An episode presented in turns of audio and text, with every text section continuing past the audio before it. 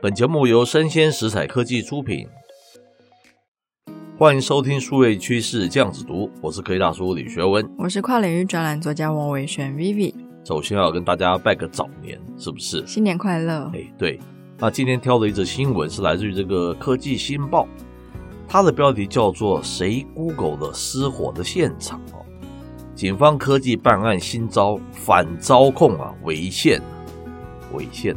这是蛮严重的事情，是，是不是？嗯、好，首先帮大家科普一下，什么叫做地理围栏？哈，它的英文叫做 geofencing，哈，这 geo 就是这个地理的一个缩写，fencing 就是围栏，哈，所以简称地理围栏。哈，它是指这个应用城市的服务商，为了人们在这个现实世界画出一个虚拟的边界了，哈，什么意思呢？譬如说，某某用户啊，在手机上开启了所谓的 GPS 这个服务嘛，然后你进入或是离开啊，这个服务商啊，在这个虚拟的一个地理围栏内的一个区域的时候，用户的这个设备啊，经常就是手机了，会触发警报，并且向这个应用服务商啊发送消息啊，这个讯息啊，可能也包括哈这个用户设备的位置。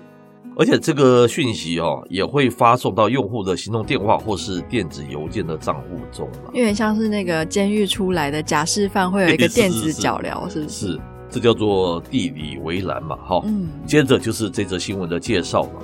他说啊，这个关键字搜寻啊和这个地理围栏的这个搜查令，近年来啊受到这个讨论哈。要在保护使用者隐私和政府执法取得平衡哦，并不容易嘛，哈。那美国一起啊，二零二零年的一个纵火案，为了找出这个嫌疑犯哦，动用关键字搜寻的一个搜查令啊。那律师啊质疑此举哦是否符合这个宪法的保障？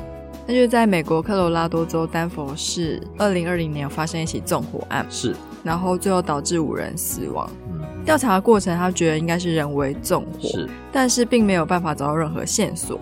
这个时候，警方就思路一转了，哎，动歪脑筋。对，犯人很可能事先调查过事发现场，是。因此，透过法院发给 Google 搜查令，试图想要找出这些曾经搜寻过火场地址的人，蛮可怕的，对不对？对啊，很多人都会好奇去搜寻一下发生什么事，对不对？嗯。好，接着啊，这个法院啊，共发出三个火场地址关键字搜寻的搜查令啊。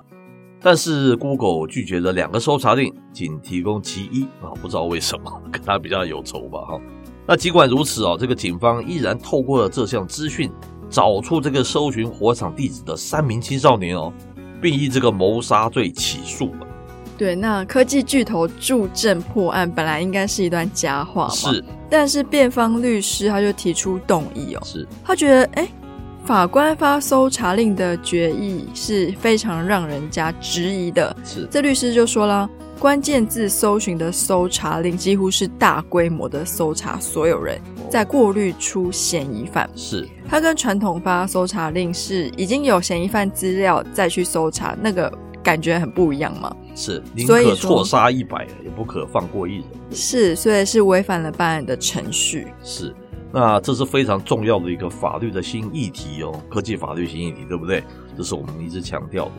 那辩护律师表示哦，不仅对被告本人啊，这次调查可以说是对所有 Google 用户隐私权的重大侵犯哦。是，那从搜查令请求的内容来看呢，Google 它必须要先检查数十亿使用者的搜寻记录。Wow. 那律师也坚称，这对使用者隐私的影响，它是远远超过纵火案的。嗯哼。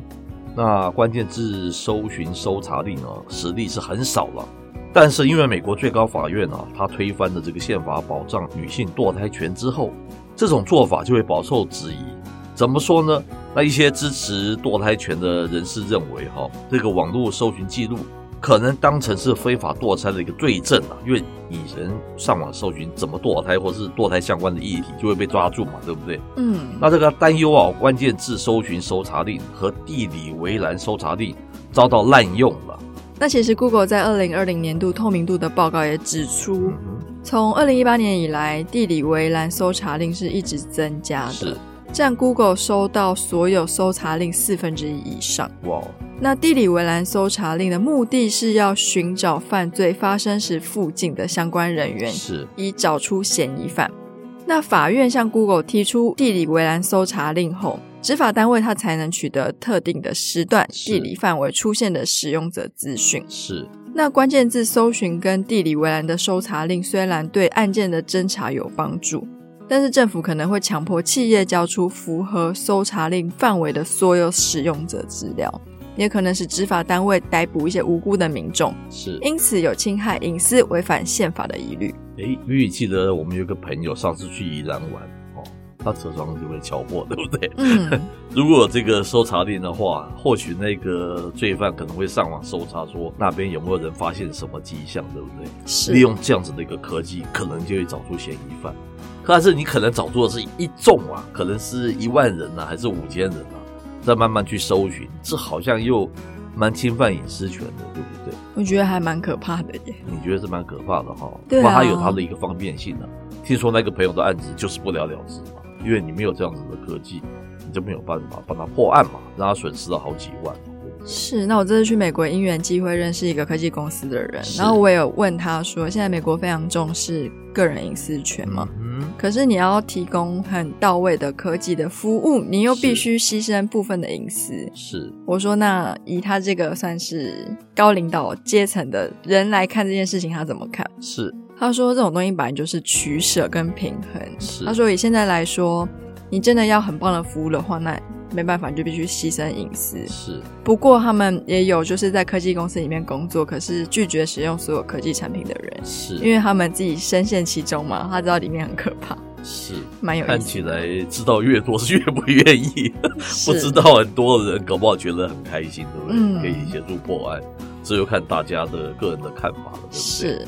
然后开头的半年，我觉得是有一点短了。我觉得我们应该是史上半年最短的节目了吧？